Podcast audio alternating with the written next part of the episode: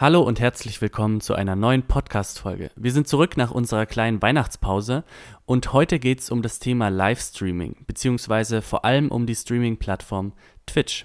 Am Mikrofon sind heute der Leines und ich, der Tim. Hi. Für alle, die mit dem Begriff jetzt gar nichts anfangen können, hier kommt eine kurze Zusammenfassung, äh, wie Twitch entstanden ist. Twitch.tv entstand 2011 als Schwesternportal von Justin TV. Das war eine Livestreaming-Webseite, gegründet vom US-Amerikaner Justin Can. Dort war die Videospielkategorie besonders beliebt, weshalb Twitch extra dafür erstellt wurde. Und Twitch äh, wuchs in den Jahren immer weiter und wurde deshalb 2014 für 970 Millionen US-Dollar von Amazon übernommen. Um mich den Wachstum von Twitch nochmal etwas verdeutlichen zu können, habe ich hier nochmal die durchschnittlich gleichzeitige Zuschauerinnenzahl. 2012 betrug diese 102.000 Leute, während sie 2021 bereits 2,8 Millionen Leute betrug. Während die Plattform heute immer noch hauptsächlich für Videospiele geguckt wird, gibt es dort heutzutage allen möglichen Content, sei es Comedy oder Kunststreams, Chatrooms oder Talkshows oder DJs, die für die virtuelle Menge auflegen. Und wie ihr euch sicher vorstellen könnt, ist dadurch, dass noch mehr Content jetzt auf Twitch verfügbar ist, natürlich auch mehr Leute gibt, die den Content machen. Beispielsweise waren 2012 ungefähr 2200 Leute durchschnittlich gleichzeitig online, die gestreamt haben, während es 2021 105.000 Leute waren. So, jetzt fragt ihr euch vielleicht, wie die StreamerInnen denn ihr Geld verdienen mit Twitch. Das passiert einmal durch einmalige Donations, dass ZuschauerInnen sagen, okay, ähm, ich möchte dich kurz mal unterstützen, danke für deinen Stream, hier hast du 3 Euro. Oder aber, dass sie ein Abonnement abschließen und die äh, jeweiligen StreamerInnen dann mit monatlichen Zahlungen unterstützen. Dafür müssen die StreamerInnen aber erstmal Twitch-Partner werden und äh, müssen dafür eine gewisse Zahl an sogenannten Meilensteinen erreichen. Zum Beispiel eine bestimmte Anzahl an gestreamten Stunden oder eine durchschnittliche ZuschauerInnenzahl. Die FollowerInnen selber kriegen dann durch das Abo Bonis wie spezielle Emojis oder dass sie den Stream ohne Werbung am Anfang einfach schauen können. Neben den Abos, die Tim gerade schon genannt hat, können Partnerinnen auf Twitch auch Werbung schalten. Das Ganze funktioniert genauso wie im Fernsehen, genau das gleiche Prinzip. Das sind jetzt alles aber nur die offiziellen Monetisierungswege von Twitch gewesen. Was heute noch verstärkt immer mehr dazukommt, ist Sponsoring. Die Leute haben in ihrem Stream bestimmte Markenzeichen stehen, bestimmte Logos stehen, bringen Produkte an ihre Zuschauerinnen und werden dafür bezahlt. Das heißt, wenn ihr manchmal in gewisse Streams schaut, wird euch auffallen, dass im deutschen Raum beispielsweise ein Dauerwerbesendungsschriftzug irgendwo im Stream drin steht. Einfach nur, um zu kennzeichnen, dass es sich hier um einen gesponserten Stream handelt. Laut deutschem Recht muss dieses Dauerwerbesendung drinstehen. Im Englischen ist es natürlich Ads oder sonstlich ähnliche Bezeichnungen. Gibt es eigentlich ernsthafte Konkurrenz äh, zu Twitch im Livestreaming-Angebot? Um das zu beantworten, jein. Es gibt Konkurrenz, aber diese Konkurrenz ist nicht wirklich erfolgreich im Gegensatz zu Twitch. Laut Streamlabs verzeichnet Twitch 65,8% der Gesamtstunden, die beim Livestreaming geschaut werden. Danach folgt YouTube Gaming mit 23,3% und Facebook mit 10,9%. Also wie ihr seht, gibt es nicht wirklich Konkurrenz für Twitch. Twitch ist mit Abstand die größte Livestream-Plattform und es sieht nicht so aus, als ob sich das in naher Zukunft ändern wird. Jetzt ist Twitch natürlich nicht eine fehlerfreie Plattform. Dort gibt es eine Menge Kontroversen und Problematiken. Zum Beispiel haben sie strenge Richtlinien, was jetzt Nacktheit oder absolut allgemeingültige Regeln wie Thema Tiermisshandlung angeht. Und trotzdem ist es so, dass Twitch manchmal gewisse Leute mit bestimmten Dingen durchkommen lässt. Beispielsweise gibt es eine Streamerin mit dem Namen Alinti, welche ihrer Katze Wodka gegeben hat, jedoch nicht dafür gebannt wurde. Wir könnten jetzt bestimmt eine komplette Sendung über Kontroversen auf Twitch etc. reden. Das soll aber nicht der Inhalt der Sendung sein. Stattdessen haben wir uns gefragt, warum Leute eigentlich überhaupt Twitch gucken, welche Rolle die Community im jeweiligen Chat vielleicht spielt und welche medienpsychologischen Phänomene davon Bedeutung sind. Um uns ein paar Fragen zu dem Thema zu beantworten, haben wir uns mit Frau Dr. Nicole Liebers zusammengesetzt. Sie ist wissenschaftliche Mitarbeiterin am Institut für Mensch-Computer-Medien im Bereich Medien- und Wirtschaftskommunikation und kennt sich gut mit dem Thema aus. Und wie erwähnt, haben wir sie erstmal gefragt, welche Gründe gibt es für Leute, auf Twitch anderen Menschen zum Beispiel beim Videospielen zuzuschauen, einer Sache, die man ja theoretisch auch einfach selbst machen könnte. Wir haben dann mehrere Gründe. Ein Punkt wird sein, dass sie sich einfach unterhalten fühlen. Ne? Das macht den Leuten vielleicht einfach Spaß. Das sind ja die Geschmäcker verschieden, bei was man sich da vielleicht auch entspannen kann. Mutmanagement, also quasi Stimmungsregulation, ist ja immer ein wichtiger Punkt, wenn wir Medien nutzen. Ein anderer ähm, wird vielleicht auch sein, gerade wenn wir vielleicht bei irgendwas zugucken, was wir selber auch machen, dass wir vielleicht auch hoffen, irgendwie was Neues zu erfahren oder vielleicht sogar was Neues zu lernen. Vielleicht kann man sich ein paar Skills abschauen. Ein Stück weit bestimmt auch Anschlusskommunikation. Also Anschlusskommunikation meint an der Stelle, ähm, dass wir dann auch irgendwie vielleicht im Freundeskreis darüber sprechen können, was da vielleicht gerade passiert ist oder was gerade hip ist, was cool ist, dass wir es auch gesehen haben. Das ist natürlich vor allem im Jugendalter von Bedeutung. Dann gibt es noch so Gründe wie Schadenfreude, kommt da natürlich auch auf den jeweiligen Stream an. Und in diesen Zeiten ist vielleicht dieser Grund noch besonders wichtig. Natürlich, dass wir uns auch verbunden fühlen wollen, dann vielleicht auch mit der Person. Und das natürlich, wenn wir da zuschauen bei irgendwas, was sie aktiv macht, ähm, und da am Ende sogar live zuschauen, während das Ganze passiert, das Gefühl haben, wir sind mit dabei. Und äh, gerade in Zeiten, wo wir vielleicht auch sogar ein bisschen einsam sind, vielleicht gerade im Alltag durch auch jetzt Corona nicht so viel mit anderen Leuten aktiv vielleicht erleben können, ist das natürlich was, was besonders motivierend sein kann. Am Anfang der Gründe ist ein Begriff gefallen, und zwar Moodmanagement. Den Begriff hat sie uns nochmal genauer erklärt. Moodmanagement bezeichnen wir, ähm, dass quasi die mehr oder weniger bewusste Auswahl von Medien, das kann Musik sein, ähm, aber das kann auch irgendwie ja, irgendwas, irgendein Online-Inhalt sein, das kann eine Fernsehserie sein, die wir gezielt aussuchen, um irgendwie unsere Stimmung anzupassen. Also wenn wir jetzt zum Beispiel gerade traurig sind oder lethargisch sind, dass wir dann irgendwie sagen, okay, wir, äh, ich mache jetzt bei Spotify meine gute Laune-Playlist an, kann ja nicht sein, ich versuche somit irgendwie meine Stimmung zu verbessern.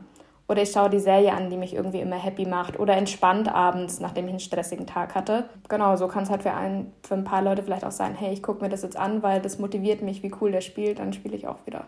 Ja, wie sieht's denn aus mit dir eigentlich? Guckst du Twitch regelmäßig? Tatsächlich gibt es zwei, drei Leute, die ich aktiv auf Twitch schaue. Jedoch verbringe ich die meiste Zeit auf Twitch mit Schauen von diversen E-Sports, vor allem von League of Legends. Generell ist mir Twitch oft einfach in Anführungsstrichen zu langsam. Oft, wenn jemand ein Spiel spielt, dauert es, bis das Ganze gedownloadet und installiert ist, bis die Settings gemacht werden, bis das Spiel anfängt. Währenddessen redet die Person ja noch mit seiner Community. Oft ist mir das Ganze einfach zu langsam. Was ich dann stattdessen oft gerne mache, ist auf YouTube mir die zusammengeschnittenen Highlights diverser Streams anzuschauen. Das ist eher mein Ding. Ja, bin ich auch bei dir, dass manchmal einfach zu lange mir dauert, bis irgendwie wieder was passiert. Und stattdessen gucke ich dann auch eher Zusammenschnitte auf YouTube. Ich finde auch, oder ich habe das Gefühl, dass Twitch da viel mehr Commitment braucht als YouTube. Ist natürlich nur mein, meine persönliche Einschätzung oder meine persönliche Erfahrung, aber auf YouTube gehe ich rein und gucke mir das Video an und auf Twitch, damit ich so den Stream so richtig genieße, muss ich irgendwie ein bisschen in der Community drin sein. Und ähm, kurzer Schwank aus meinem Leben vielleicht an der Stelle. ähm, nach dem Abi äh, wusste ich nicht genau, was will ich studieren und dann habe ich irgendwas studiert, bla bla, das ist ja auch jetzt nicht wichtig. Aber ich hatte eine Menge Freizeit und dann äh, hatte ich einen Streamer geguckt, der damals Super Mario Maker ähm, gespielt hat, wo man sozusagen seine eigenen Mario-Levels erstellen konnte. Und ähm, weil ich eben kleine Streamer dann gesucht habe, die dann mein Level spielen, weil bei großen hatte man eh keine Chance, habe ich den geguckt, fand den aber auch nett und sympathisch und habe immer wieder in den Stream reingeschaut und mich auch mit dem Chat unterhalten und deswegen kannte man irgendwann die ganzen FollowerInnen, waren ja auch noch nicht so viele. Und ähm, deswegen war ich dann gerne dort auch, weil man halt ein bisschen dann in Kontakt mit dem Streamer getreten ist oder sich im Chat untereinander unterhalten hat. Und irgendwann war ich auch Moderator, das heißt, ich hätte da irgendwie noch mehr machen können, keine Ahnung, aber da war dann meine Twitch-Hochphase auch schon wieder vorbei. Lange Rede, kurzer Sinn, ich musste sozusagen erstmal reinkommen und länger einer gleichen Person zuschauen, damit ich dann Twitch so richtig äh, genossen habe. Und auch diese langsamen Zeiten, wenn eben mal nichts passiert ist, weil man sich dann eben im Chat unterhalten konnte. Ja, genau, aber äh, das war auch so meine einzige wirklich längere Twitch-Zeit. Jetzt schaue ich da nur noch ganz selten mal rein oder wenn irgendwie ein größeres Event stattfindet. Tim, du hattest ja gerade schon im Chat erwähnt. Wir haben Frau Dr. Liebers auch noch gefragt, wie bei Livestreams die Community im Chat eine Rolle spielt und welche Bedeutung diese Dynamik hat. Also das ist natürlich irgendwie äh, eine Möglichkeit, sich auch auszutauschen, also irgendwie auch neue Informationen vielleicht zu bekommen. Aber wir neigen ja auch dazu, dass wir ganz gerne unsere Meinung sagen. Ne, zu allen möglichen Sachen merken wir auch wieder zur Zeit, dass da viele verschiedene Meinungen gibt, die alle gehört werden wollen. Das heißt, ich kann da vielleicht auch meiner Euphorie oder auch meiner gegenteiligen Meinung ähm, irgendwie was verleihen. Aber in erster Linie wird das auch sein, dass ich auch das Gefühl habe, dass ich irgendwie verbunden sein kann, auch mit anderen Leuten. Ne? Also gerade wenn wir jetzt dann auch schon in den Bereich Fangemeinde vielleicht gehen, vielleicht auch so eine eingeschworene Stammfangemeinde, wo immer mal wieder die gleichen Leute man vielleicht auch spricht, dann ist es auch so, dass äh, Fan von jemandem zu sein und dann auch mich auszutauschen mit Leuten, ähm, war schon immer ein großer Teil der Fankultur, der auch Teil meiner Selbstidentifikation werden kann. Also dass ich dann auch quasi blöd finde oder dass mich auch richtig aktiv stört, wenn Leute zum Beispiel was Schlechtes über die Person sagen, die ich ja gern mag. Wir fühlen uns irgendwie verbunden, auch mit der Person und wenn die dann irgendwie mit uns kommuniziert oder auch wir generell dann Teil von so einer Gemeinschaft sein können, Teil von einer Fangemeinde, das ist was, was uns auch Halt geben kann. Ich habe mich dann noch gefragt, ob diese Dynamik vielleicht auch eine Hürde für neue ZuschauerInnen sein könnte, weil man irgendwie das Gefühl hat, in so einen eingeschworenen Freundeskreis reinzukommen, zu dem man vielleicht gar nicht dazugehören soll. Also teilweise wird das ähm, bestimmt so sein, aber ich sage jetzt mal so, so eine ganz große Fangemeinde macht es einem ja relativ leicht, weil da viel zu viele Personen sind und eh nicht jeder immer zu Wort kommen kann und jeder. Und da gibt es ja auch genug Zuschauer und Zuschauerinnen, die sich nicht aktiv engagieren, sondern eher irgendwie sogenannte Lurker sind, ne? da eher so dabei sind, mal gucken, aber selber jetzt nicht unbedingt was teilen oder mitteilen wollen. Klar, der Punkt stimmt natürlich. Da geht es dann wahrscheinlich darum, welche persönlichen Ansprüche man an Twitch hat. Dann haben wir über ein medienpsychologisches Phänomen gesprochen, die sogenannten parasozialen Beziehungen. Treten diese hier auch auf? Parasoziale Interaktion und Beziehung ist auch so was total äh, alltäglich ist und was auch gleichzeitig mit einem unglaublich großen Spektrum an verschiedenen Personen, real oder fiktiv, äh, entstehen kann. Das heißt, ja, äh, das wird sehr sicher auch hier der Fall sein und sogar auch wahrscheinlich relativ stark im Kontext ähm, von Streamern.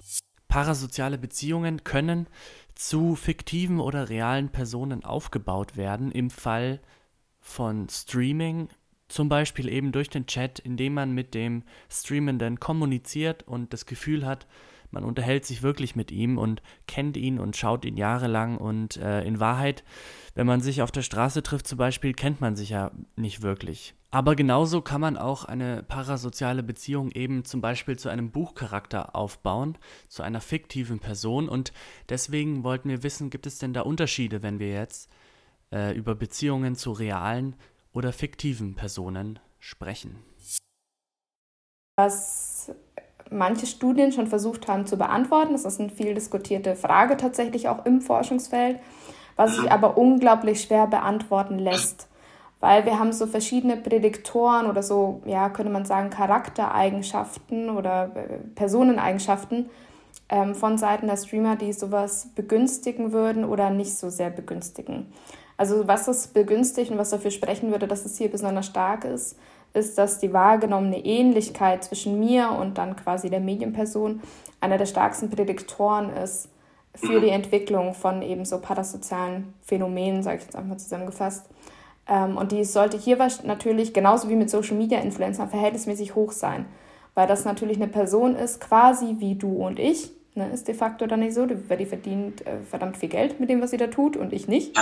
Aber in der Theorie sieht das erstmal so aus. Das ist eine ganz normale Person, die spielt zum Beispiel gerne Computerspiele, ist super cool dabei, könnte eigentlich auch ich sein. Ne? Und dann fällt es ein bisschen leichter, sich auch so eine Beziehung vorzustellen. Gleichzeitig ist es so, dass bei fiktiven äh, Figuren man dafür zum Beispiel viel mehr Insights bekommt. Wenn ich jetzt mir ein, zum Beispiel mein Lieblingsbuch vorstelle und den Protagonisten von dort und ich erfahre viel mehr vielleicht über das Innenleben und Monologe, kann deshalb stärker irgendwie mich verbunden fühlen. Also es ist so ein bisschen schwer pauschal zu beantworten. An dieser Stelle ist es natürlich auch noch ganz wichtig zu erwähnen, dass bei einem neuen Thema wie Livestreaming noch bei weitem nicht alles erforscht ist. Dadurch, dass es so schnell geht, auch mit den verschiedenen Medienformen, nur weil eine Forschung vielleicht irgendein Thema noch nicht aufgemacht hat, bedeutet das noch lange nicht, oder irgendeine Motivation noch nicht gefunden hat oder ich jetzt nicht auf dem, also ich sowieso jetzt nicht auf dem Schirm hatte vielleicht, bedeutet das nicht, dass es die nicht vielleicht noch gibt, weil das ähm, wissenschaftliche Forschung ist eine super Sache, sonst würde ich das nicht machen. Ähm, aber ist eine super langsame Sache auch an vielen Stellen und langsamer im Zweifelsfall als die medialen Trends. Das heißt, ähm, da auch immer das noch auf dem Schirm haben, dass wir vielleicht noch gar nicht alles wissen, auch nicht alles wissen, was es vielleicht für positive und negative Implikationen dann für die Gesellschaft oder auch für einzelne Personen hat.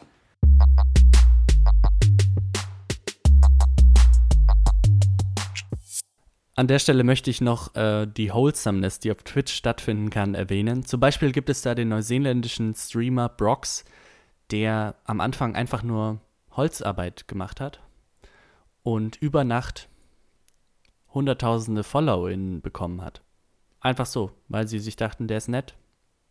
Das ist guter Content. Oder den Kanal äh, Twitch Plays Pokémon finde ich auch sehr ähm, gut, auf dem damals das erste Pokémon-Spiel mit Hilfe des Chats durchgespielt wurde. Also die, der Chat konnte die jeweiligen Tastenbefehle, Steuerkreuz oder die eine der zwei Knöpfe in den Chat schreiben. Und das wurde dann im Spiel ausgeführt, natürlich sehr chaotisch, wenn der Chat vollgespammt wurde. Aber aus diesem ganzen Projekt hat sich eine eigene Fangemeinde und Geschichte ergeben, die Leute dann sozusagen aus den chaotischen Spielzügen gedichtet haben. Und da finde ich es manchmal einfach schön, was so im Internet passieren kann. Ich hätte sogar noch eine Empfehlung für euch, falls es euch interessiert. Es gibt einen Streamer mit dem Namen Germa985. Buchstabiert ist das Ganze dann J-E-R-M-A und dann 985, den ich ursprünglich auf YouTube entdeckt hat vor acht Jahren, der mittlerweile regelmäßig auf Twitch streamt, Skits macht, ähm, extrem lustiger und netter Kerl. Immer wenn es mir schlecht geht, schaue ich mir was zum Drum an und mir geht's sofort besser. Also, falls ihr mal einen schlechten Tag habt, schaut euch was zum Drum an. Heißt also, wir haben da jetzt beide Aspekte drin einmal Moodmanagement, du schaust ihn, wenn es dir schlecht geht und weil du ihn schon so lange guckst, du hast eine parasoziale Beziehung zu ihm quasi aufgebaut, oder? Stimmt schon, Tim, ja. Also wenn ihr was ähm, lernen könnt heute, was, was jetzt nichts mit Twitch zu tun hat, dann sind es diese beiden Dinge. Ansonsten wünschen wir euch noch eine schöne Woche und wir hören uns bald wieder bei einer neuen Folge vom Studi-Podcast 970 Wave. XQCL, Leute.